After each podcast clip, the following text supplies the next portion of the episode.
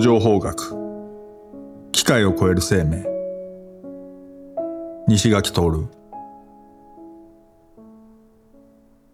第3部。人間のための情報技術。AI という衝撃。第5章。AI の論理と誘惑。ホモデウスが到来するときシンギュラリティだの、超知能、スーパーインテリジェンスだのが、近々到来するというのは、我々日本人には理解が難しい。AI 研究者の中には、そんな議論など滑稽だという者さえいる。だが、カーツワイル、テグマーク、ボストルンはいずれも超一流の秀才であり、彼らの著書は多くの人々を魅了し、その議論をもとに巨大な研究予算が動いているのだ。一体なぜなのであろうか。実はこの点について考察を加え、AI という思想の革新を撤結することが極めて大切である。この点を無視して AI の技術的、経済的な効果だけに注目していると、いつしかトランスヒューマニズムのもたらす偽情報学的展開の歯車に絡め取られてしまうであろう。トランスヒューマニズムはコンピュータ技術とバイオ工学を組み合わせたビジョンを語るので、ここ半世紀くらいの間に出現したように思われがちだ。だが、実はその底流には西洋の古い宗教的伝統が潜んでいる。端的には、今のトランスヒューマニズムとは宇宙全体が時間とともに進化発展していくという深遠な宇宙進化論の現代版と言っても過言ではない。ここで直ちにロシア宇宙主義と呼ばれる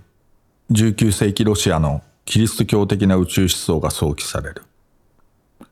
ロシア、旧ソ連といえば優れた SF 作品を生んできた文化的土壌を持つところだ。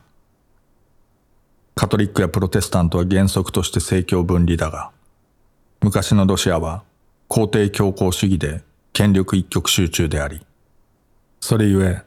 宗教的理念が社会的な統御改革と結びつきやすい。こうしてユートピア建設が語られることになる。この点について、摂長、情報学的展開の第五章で触れたが、より詳しくは、セミオーノフはロシアの宇宙精神などを参照。ロシア宇宙主義者の具体的な例として、ここでニコライ・フョードロフという宗教家、思想家に注目してみよう。科学技術を含めて百科全書的な驚くべき記憶力を持ち、トルストイと親交があり、ドストエフスキーにも影響を与えたというこの人物が唱えたのは、能動進化論というものである。これはいわば、ダーウィン進化論のキリスト教的解釈と言っても良いであろう。フョードロフは、地上の世界がキリスト教的、道徳的に進化していくとみなしていた。かつて西洋では、神が一挙に万物を創造されたと信じられていたが、やがてダーウィン進化論が浸透するに従って、19世紀後半には昔の低級な生物から次第に高級な生物が生まれてきたという考えが主流となりつつあった。そして人間は動植物のトップランナーであり、最も高級な生物だということになる。だからこそ、人間は進化という大目的のため、連帯して行動し、積極的に努力する使命に献身すべきだとフョードロフは説いたのである。なお、現在の進化生物学では、生物種について高級だとか低級だとかいうランク付けはしないが、一般の現代人の中には、まだそういう見解を持つ者も少なくない。能動進化論は神秘主義的だが実践的でもあった。人間は科学技術を活用し、自らを高めていかなくてはならない。宇宙空間にも積極的に進出することが望ましい。さらに大切なのは、より進化した存在、いわば新人のようなものを創出することである。これは人間が不死になるということでもある。というわけだ。科学技術で不死になるとは、何ともカーツワイルのマインドアップローディングと酷似しているではないか。とはいえ、現代のトランスヒューマニストたちと違って、フョードロフの能動進化論には、名誉や金銭と絡んだ世俗集は全くない。貴族の書士として生まれたヒョードロフは、図書館の司書だったが、給料は皆貧しい人々に分け与えてしまい、一生を通じて再退もせず、死ぬまで極めて質素で禁欲的な生活を送った。熱心にキリストの愛を説き、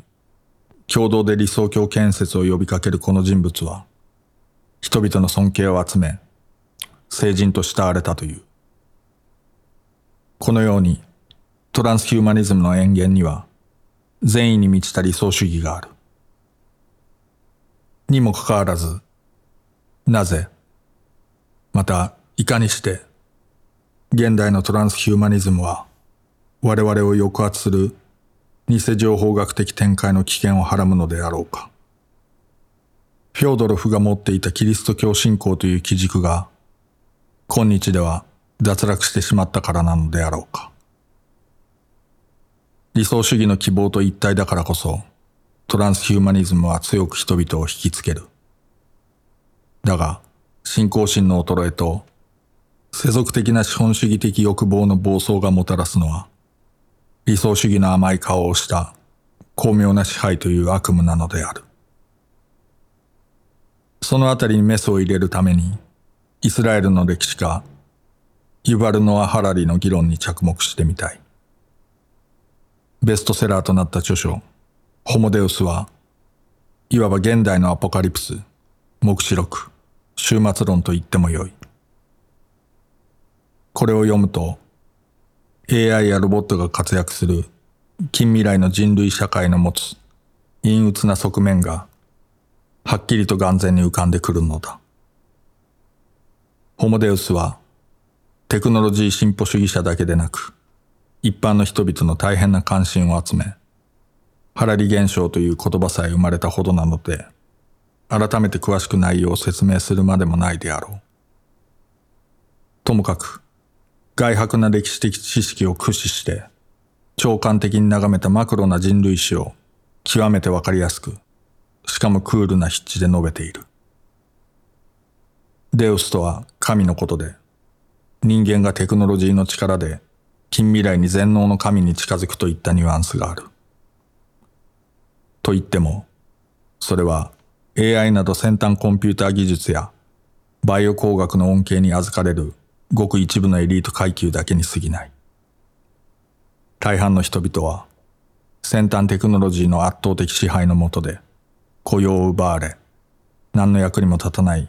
無用者階級に落ちぶれてしまう。なぜなら AI やロボットが人間よりはるかに有能になるからだ。無用者階級もテクノロジーのおかげで進歩した治療を受けられるなど、少しは良いこともあるかもしれないが、社会的格差の途方もない拡大とともに、尊厳と自信が崩壊して生きる価値を見失っていく。したがって、ホモデウスは一般の多くの人々にとって、ニヒリスティックな終末論の持つ暗い都を称えた予言の書というほかはない。ただし、ハラリは繰り返し、自分は預言者ではなく、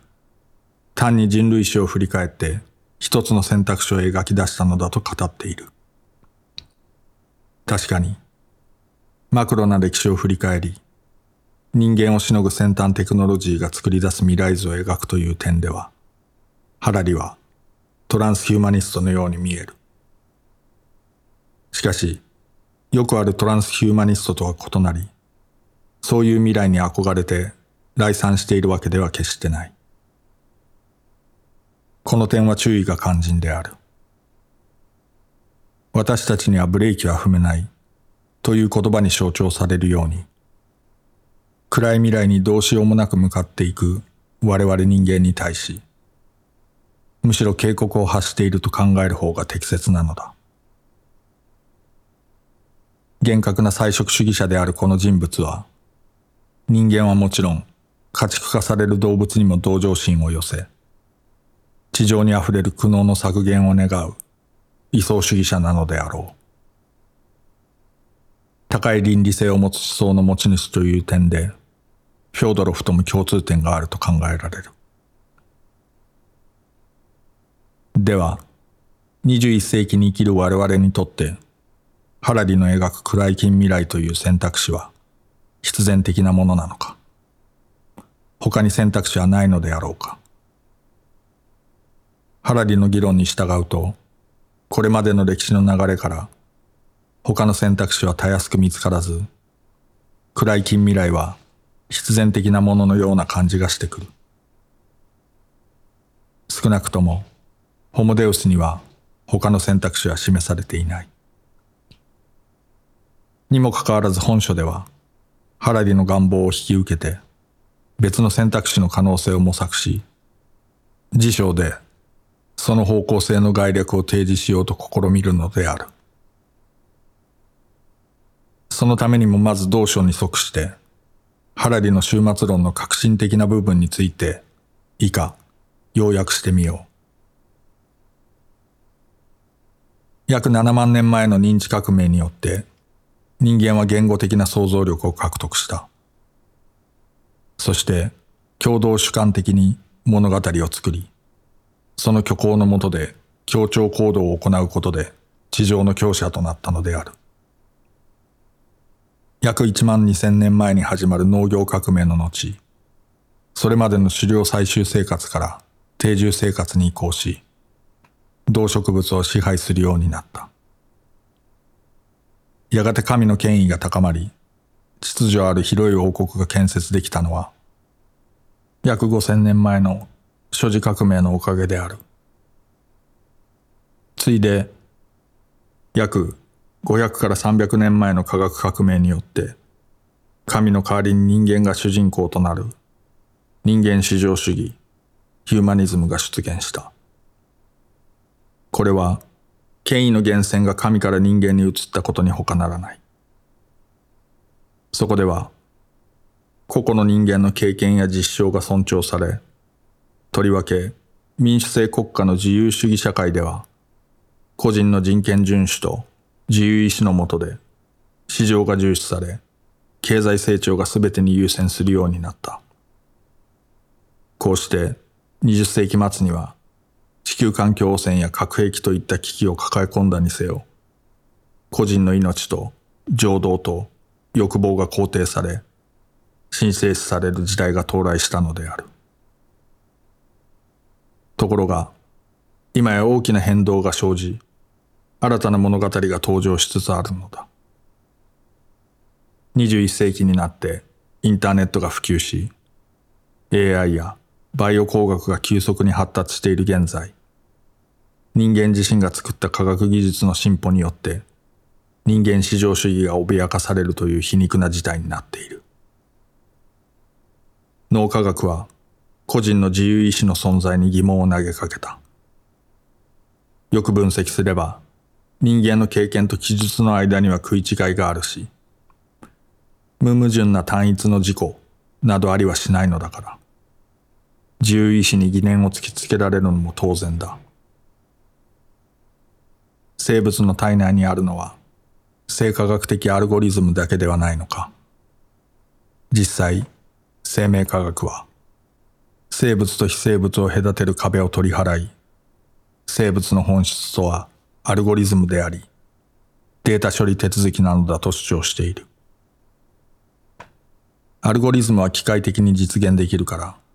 このことは人間至上主義の基盤を突き崩してしまう。人間がつまりはデータ処理システムだとすれば、コンピュータが人間より優れた知能を持つことに全く不思議はない。AI が人間のような意識、心を持つことは難しいにせよ。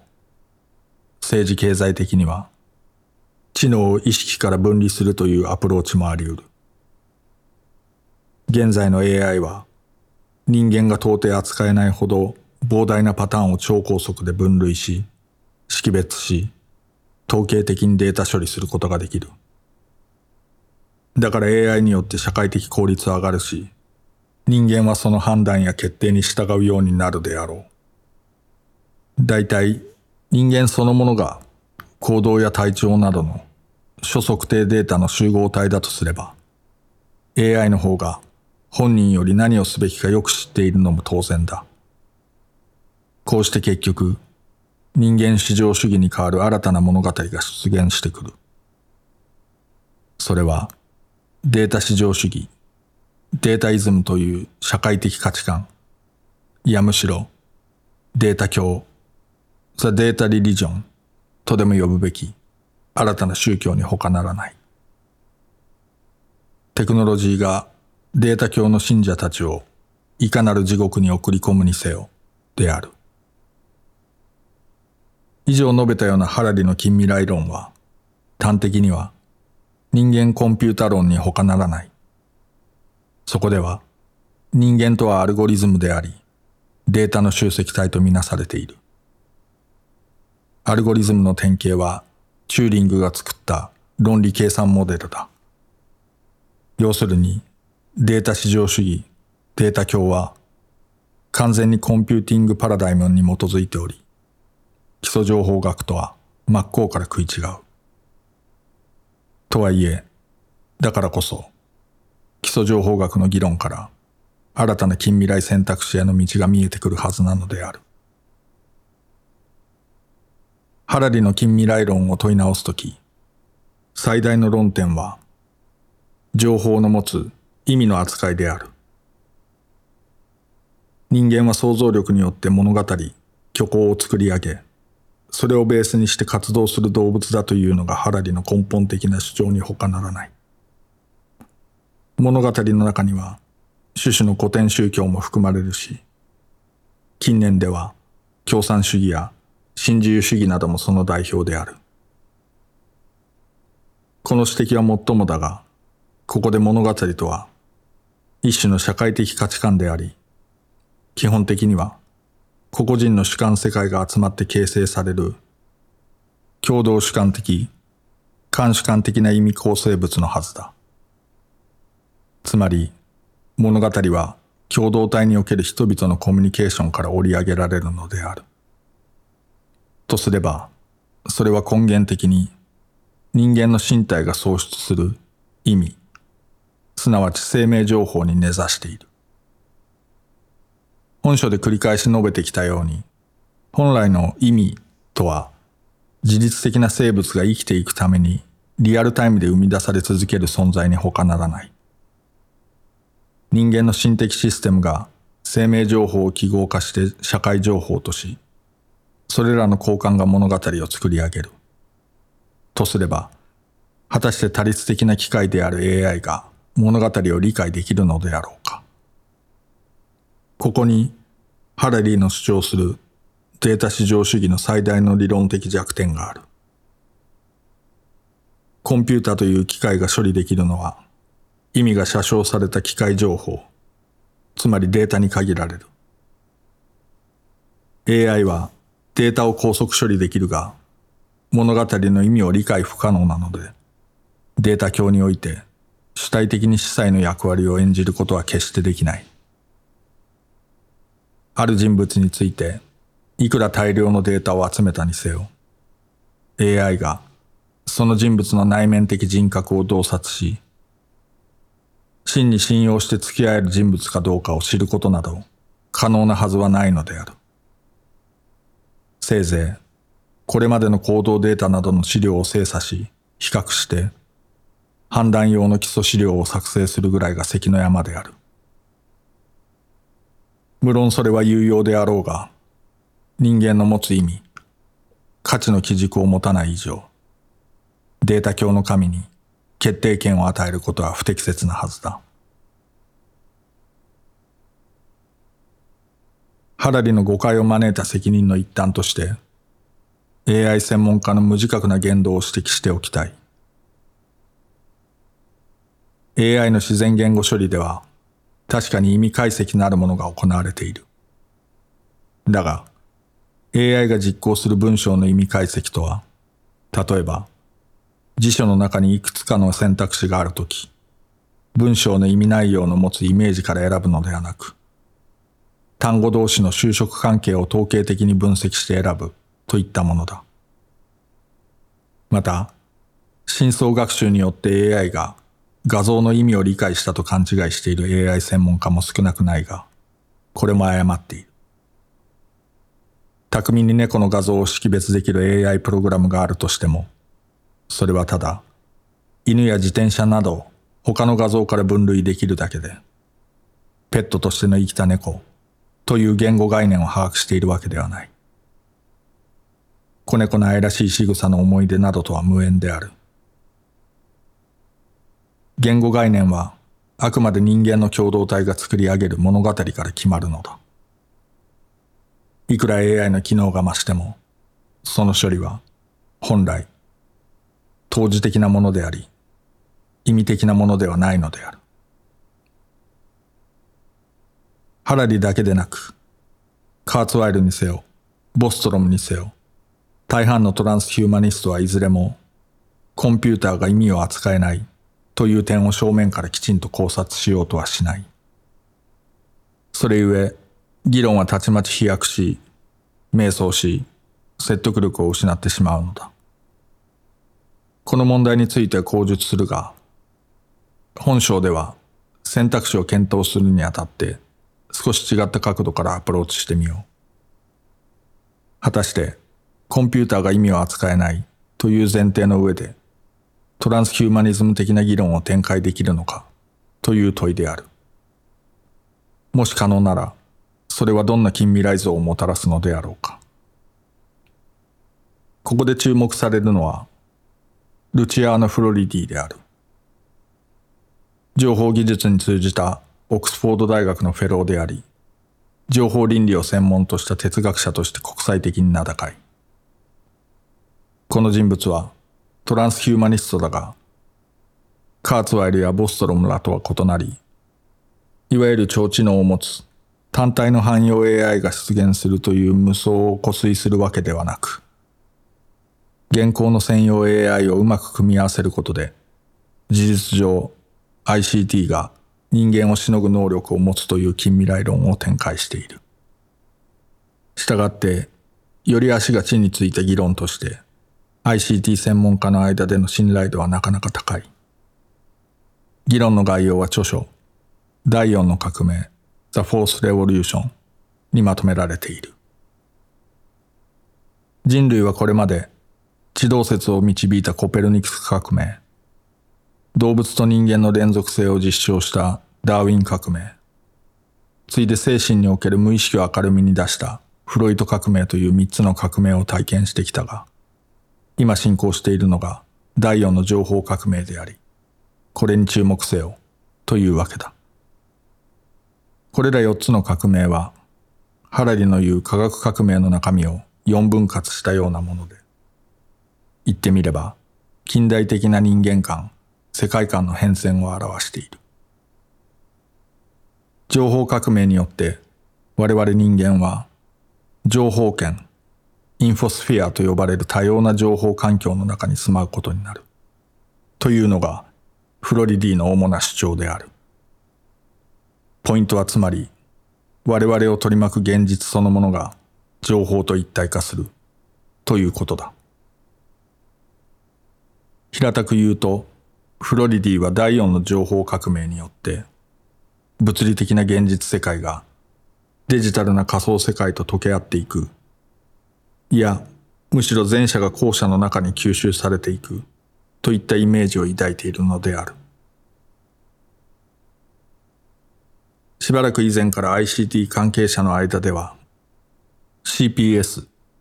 サイバーフィジカルシステムという考え方が流行している。そこには IoT 技術をもとに物理的な現実世界とデジタル仮想世界を統合し、それによって産業の高度化を達成しようという目論みが感じられる。フロリディの持つ世界イメージは、この CPS に近いものと言ってよい。フロリディは今や人類が戦士、プレヒストリーと歴史、ヒストリーの時代を乗り越え、超歴史、ハイパーヒストリーの新時代に突入しつつあると説く。このあたりは、カーツワイルやボストロムなど他のトランスヒューマニストの議論と大同小異である。ただし、肝心なのは、フロリディが AI を含め ICT によっては情報の意味解釈は不可能だと断言していることなのだ。機械の思考可能性を測るチューリングテストについても否定的である。フロリディは明確に述べている。現在の技術は、セマンティックス、意味論に立ち入れないために、実際にはどんな意味のある情報も処理することができない。つまり、操作するデータの意味や解釈を処理できない。現在のコンピュータは、解釈されていないデータのみを扱い、決して有意味な情報を扱えない。データは物理的な違いや同一性のパターンでしかない。どんなに処理されようとも、データは解釈されるわけではなく、そして解釈されないままなのである。と。ハラリが言うように、我々人間が物語という共同主観的、監主観的な意味の世界に住んでいることは確かだ。とすれば、意味を処理できない ICT が中心的な役割を果たす超歴史時代のありさまは一体いかなるものなのであろうか。普通に考えれば ICT の意味処理が不可能ならデータ至上主義などとても実現できないはずではないか。ここでフロリディの議論において決定的な価値観の逆転が行われていること、故にその情報権には巨大な罠が潜むことに気づかなくてはならない。フロリディが着目するのは人間と技術の関係であり、技術を一次技術、二次技術、三次技術に分類する。昔の人間は好きなどの技術を使って直接自然に働きかけていた。これが一次技術である。次の二次技術は例えば洗濯機のように人間がモーター技術を介して用いる技術だ。そして第四の革命の後に出現する三次技術においては人間の介入はもはや不要となる。コンピューターなどの ICT、具体的には AI が人間との相互作用なしに自ら他の技術に直接働きかけ情報圏を発展させていくというのである。フロリディは次のように述べている。ICT は自律的にデータを適切に処理することができ、従って自身の行動に責任を持つ。知的で自律的なエージェントは、もはや人間である必要はない。三次技術に完全に依存したハイパーヒストリー社会においては、原理的に人間に非依存となるのである。だが、第二部で小述したように、自律性や責任といった概念は人間の意味解釈の能力から生まれるもののはずだから、この主張には首をかしげるほかはない。ところが、フロリディはここで人間に奇妙な役割を与えるのである。それは人間が情報有機体、インフォーグスになるということだ。情報有機体とは何であろうか。それは意味解釈エンジン、セマンティックエンジンに他ならない。情報圏においては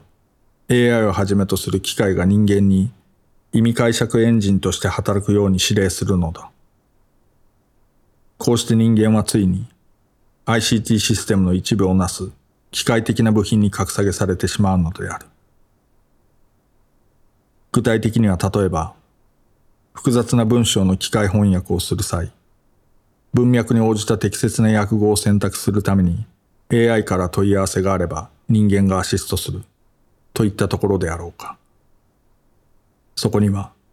情報の意味というものが本来生物の根源的な生活や価値と結びついているという自覚は極めて乏しい。情報権において主導権を取るのは人間よりデータ処理能力の高い AI をはじめとする ICT エージェントであり、人間はたかだか処理の効率や正確性を向上させるための補助部品として位置づけられる。我々人間は AI を操作できるごく一部のエリートを除き、生活のすべてを細かく管理され、監視する AI から指令を受け、アクセクと死ぬまで労働することになるのだ。さらに肝心なのは、こういった情報圏で指令を下す AI は、超知性を持つ未来の汎用 AI ではなく、意味解釈能力のない現行の AI の組み合わせで十分だから、偽情報学的展開による情報圏の到来はもう間近に迫っているという点なのである。偽情報学的展開による情報圏の到来はもうすぐなのだ。ハラリの言うデータ教では AI は神のように崇められるにせよ人間はまだ物質の作用する物理的世界の住人として生きている。だが、フロリディの主張する情報圏において、物理的世界は副次的な存在に過ぎなくなってしまう。重要なのはデジタル情報からなる仮想世界なのであり、人間はそこで自らをコンピュータシステムの要素である情報有機体、意味解釈エンジンとみなすようになるのだ。生身の身体を持って一回限りの人生を送っている我々人間も、すべてデータとその処理系と化してしまう。これこそまさにデータ教原理主義とでも言うべき、さらに過激な宗教ではないか。哲学的に言えば、フロリディの議論は、典型的なデジタル還元主義に過ぎない。デジタルな存在論においては、宇宙、世界における個々のあらゆる事物が、客体的事物としてコンピューターによる計算の対象となる。あらゆる事物をデジタル化できるものとして理解する見方は、ハイデガー流の実存哲学者からデジタル形事情学として批判されている。宇宙、世界の全体が心的な論理、ロゴスの下で整然と構成されているという思想が西洋の古典的形事情学とすれば、この批判は極めて納得のいくものではないであろうか。トランスヒューマニストたちの主張は、ユダヤ・キリスト一神教の伝統を持たない我々日本人には同調しにくいところがある。生きているわけでもない物質の中に超越的な知性が宿り、それに人間が奴隷のように従うという未来図は、SF オタクでもなければ違和感を持つはずだ。とはいえ、短期的な経済成長しか頭にない産官学のリーダーも少なくないし、CPS だの、ソサエティ5.0だのといった宣伝文句につられて、彼らがフロリディの情報圏構想に飛びつく可能性もゼロではない。偽情報学的展開の危険の大きさを測るためにも、ここで日本の AI 研究のありさまについて言及しておこう。ただし、自動運転やマーケティングなど、各 AI 技術の詳細については類書も多いので、本書では論じない。むしろ、一歩踏み込んで、思想的、文化的な文脈から見た時の AI アプローチの特色に焦点を絞ることにする。一般論として、欧米技術の忠実な追随や細かい改良という点では、この国の AI 専門家は真剣に努力しており、技術水準もかなり高い。裏返して言えばそれは、輸入技術の域を大きく超えた独自の分野を開いてはいないという批判を受ける特色でもある。とはいえ、AI 史を振り返ると、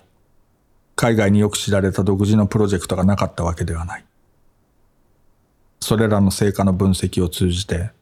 この国の AI 研究の明暗が見えてくるはずだ。1950年代後半の第一次ブームの時には、まだ日本にコンピューター自体があまりなかったのだが、1980年代の第二次ブームの時は、第五世代コンピュータ研究開発プロジェクトの独自性が光っている。これは通商産業省、現経済産業省主導で当時の産官学の英知を結集した日本のコンピューター開発史上最大の10年計画プロジェクトだった。短期間ながら筆者も初期に日立のエンジニアとして参加した。ここでいう第5世代とは、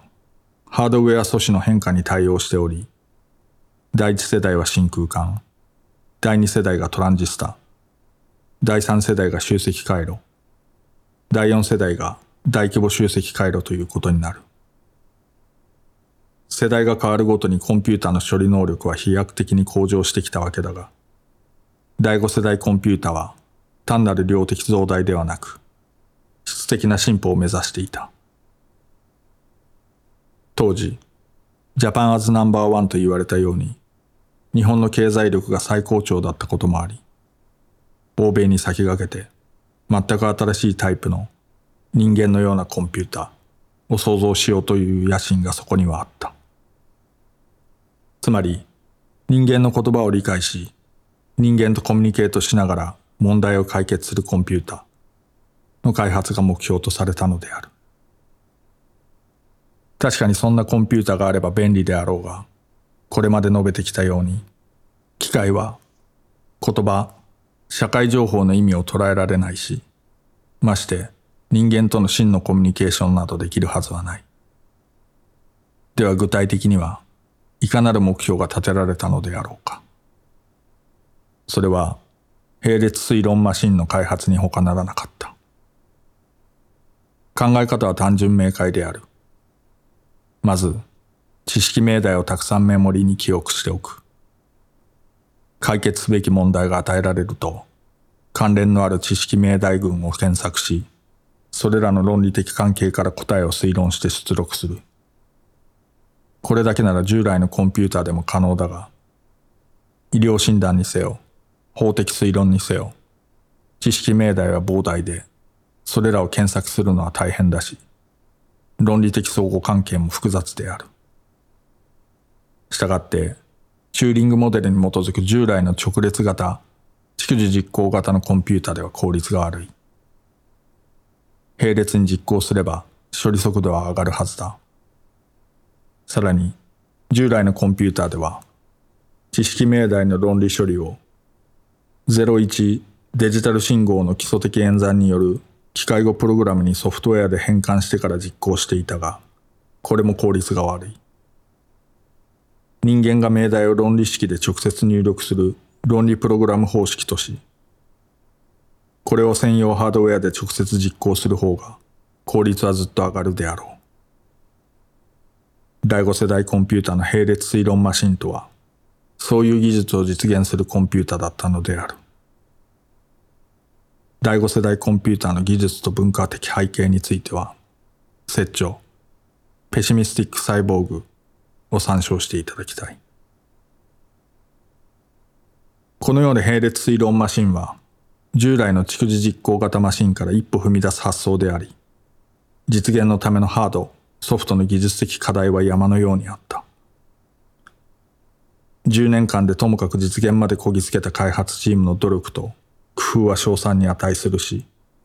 到達した技術水準は見事なものである。にもかかわらず、完成した並列推論マシンは、ほとんど実用に供されることはなかった。巨額の税金と多くの優秀な人材を投入した挙句、残念ながら失敗プロジェクトと位置づけられてしまったのである。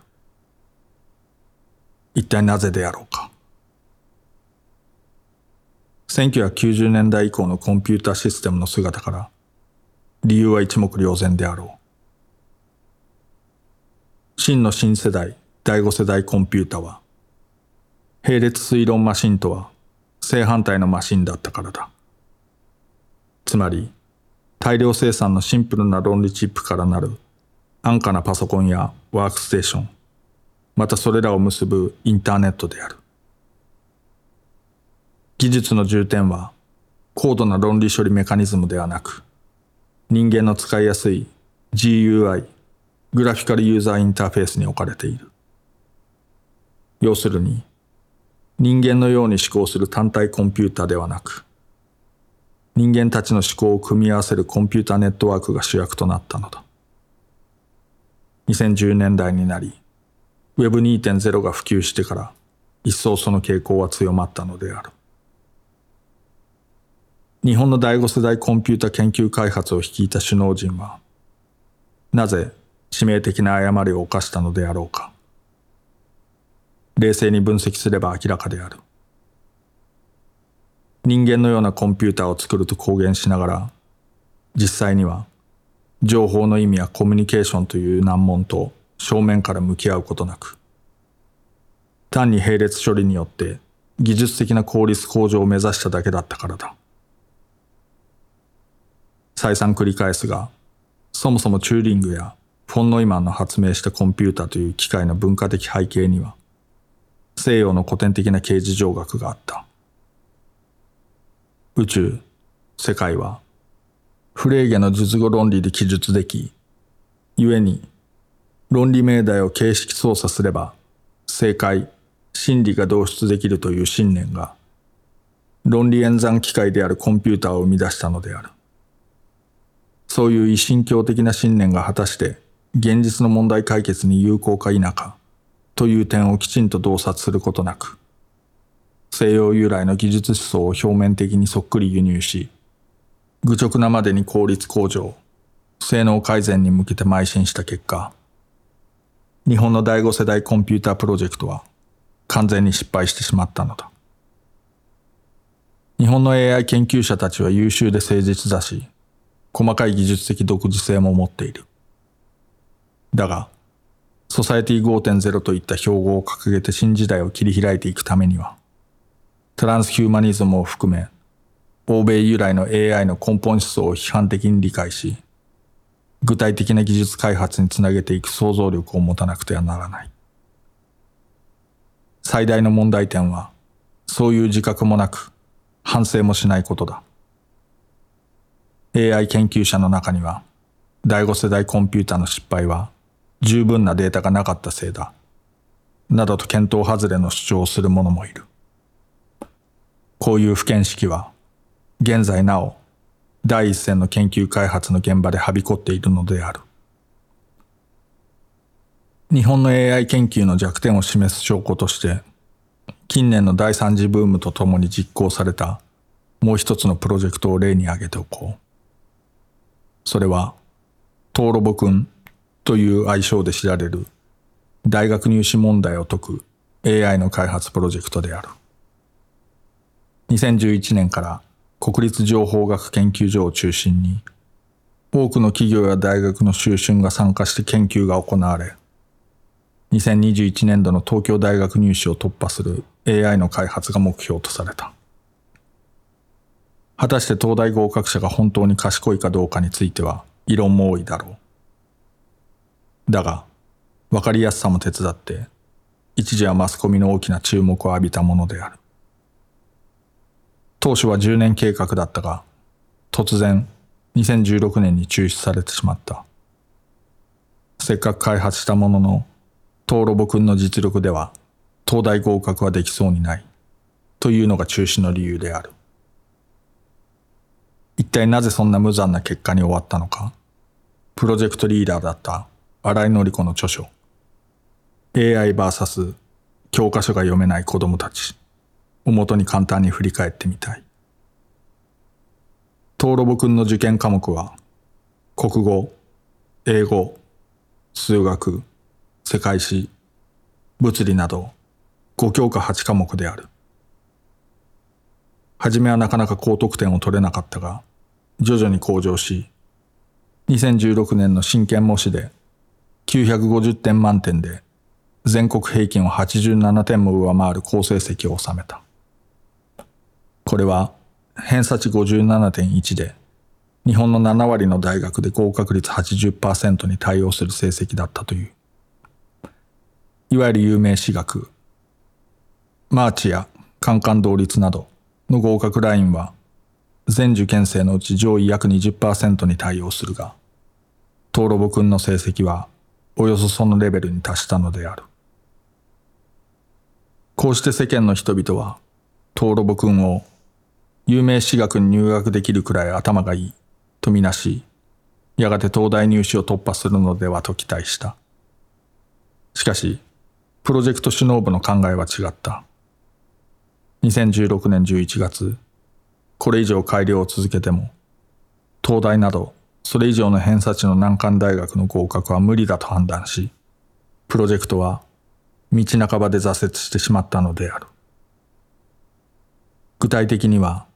選択肢の設問には何とか回答できても、記述式の問題で高得点を取るのは困難だというのが判断の根拠だった。確かにその通りであろう。東ロブ君は問題文の意味をほとんど理解することができない。統計処理と論理処理を組み合わせ、データベースから関連データを検索して回答をでっち上げるだけなのである。だから、数学の問題でも、数学辞典に載っているような難しい方程式は解けても、小学校レベルの応用問題は苦手なのだ。まして、長文の英文和訳だの、和文英訳だのは難しいし、現代国語文の正確な読解も不可能に近いはずだ。似た文章をデータベースから検索しても当たる確率は小さい。昔から東大の入試問題は記述式が多いから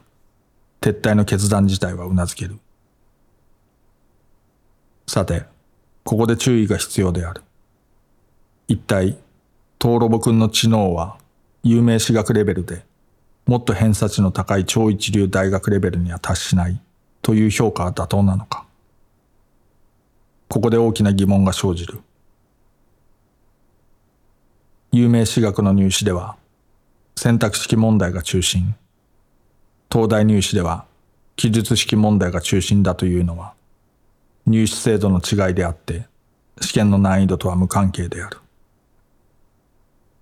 有名私学では受験生の数に比べて教員スタッフの人数が相対的に少なく短期間で採点を終了しなくてはならないのでやむなく選択式問題を出しているだけの話だ教員として明治大学と東京大学の入試実務に携わった経験から筆者はそう断言できるもし文部科学省が補助し大半の大学入試問題が記述式に移行すれば、東ロブ君の偏差値はたちまち急落するであろう。入試問題とは本来、入学した人間が学ぶ際の前提である基礎知識や思考力を試すためのもので、絶対的な知能を測定する存在ではない。さらに、受験生は持ち込み不可が原則で、巨大なデータベースを自由に検索できる登録君とは条件が違いすぎる。両者を比較して一体何が得られるのか。よく調査が必要である。そもそも登録君プロジェクトの意図や目的は何だったのであろうか。マスコミ受けする目立ちやすいプロジェクトを看板にして国家予算を獲得するといった俗っぽい動機を除外すればプロジェクトの目的を理解することは極めて難しいのだ。AI の限界を見極めるためといった素人向けの主張は通用しない。なぜなら AI には常識もなく文章の意味がわからないということは第一次、第二次ブーム以来 AI 研究者の間ではよく知られた事実だからである。情報の意味解釈の不可能性はフロリディや筆者だけが指摘した AI の限界ではない。特に欧米では、1980年代、AI 研究者や哲学者から多くの疑問が提出され、議論が戦わされてきた。例えば、テリー・ウィノグラードの名著、コンピュータと認知を理解する、や、ジョン・サールの有名な中国語の部屋の批判を上げるだけでも十分であろう。したがって、トーロボくんプロジェクトに有意義な意図や目的があるとすれば、その努力の対象は、データベースから検索データをもとに回答を作る点取りテクニックではなかったはずだ。入試問題という明確な材料をもとに、情報の意味と思考の相互関係という根本的難問について、もっと徹底的に探求すべきではなかったのか。そうすれば、AI の真の進歩に貢献できたかもしれない。トーロボくんプロジェクトの若い担当研究者たちは優秀だったし、努力もしたはずだ。さもなければ、真剣もして好成績を取ることなど決してできなかったであろう。その努力が徒労に終わったことが惜しまれる。あえて率直に言えば、東大入試を突破する AI の開発という発想自体に、トランスヒューマニズムの最も世俗的で権威主義的な暗部がまつわりついている。人間の機械化と序列化という暗部だ。トーロボ君プロジェクトを企画推進した首脳部は、そのことに全く気づかなかったのであろうか。ただし、このプロジェクトの意義は、学術的ではなく、政治的な別の次元にあったのかもしれない。この点については辞書で検討することにしよう。いずれにせよ、二つの国家的 AI プロジェクトの足跡は、現在の日本における AI 研究の生と負の側面をくっきりと浮かび上がらせる。現場担当者の誠実な努力、そして指導陣の見識不足による誤った戦略というかつての太平洋戦争を連想させる組み合わせである。21世紀の AI 時代を迎える我々はこの辺りをよく認識しなくてはならない。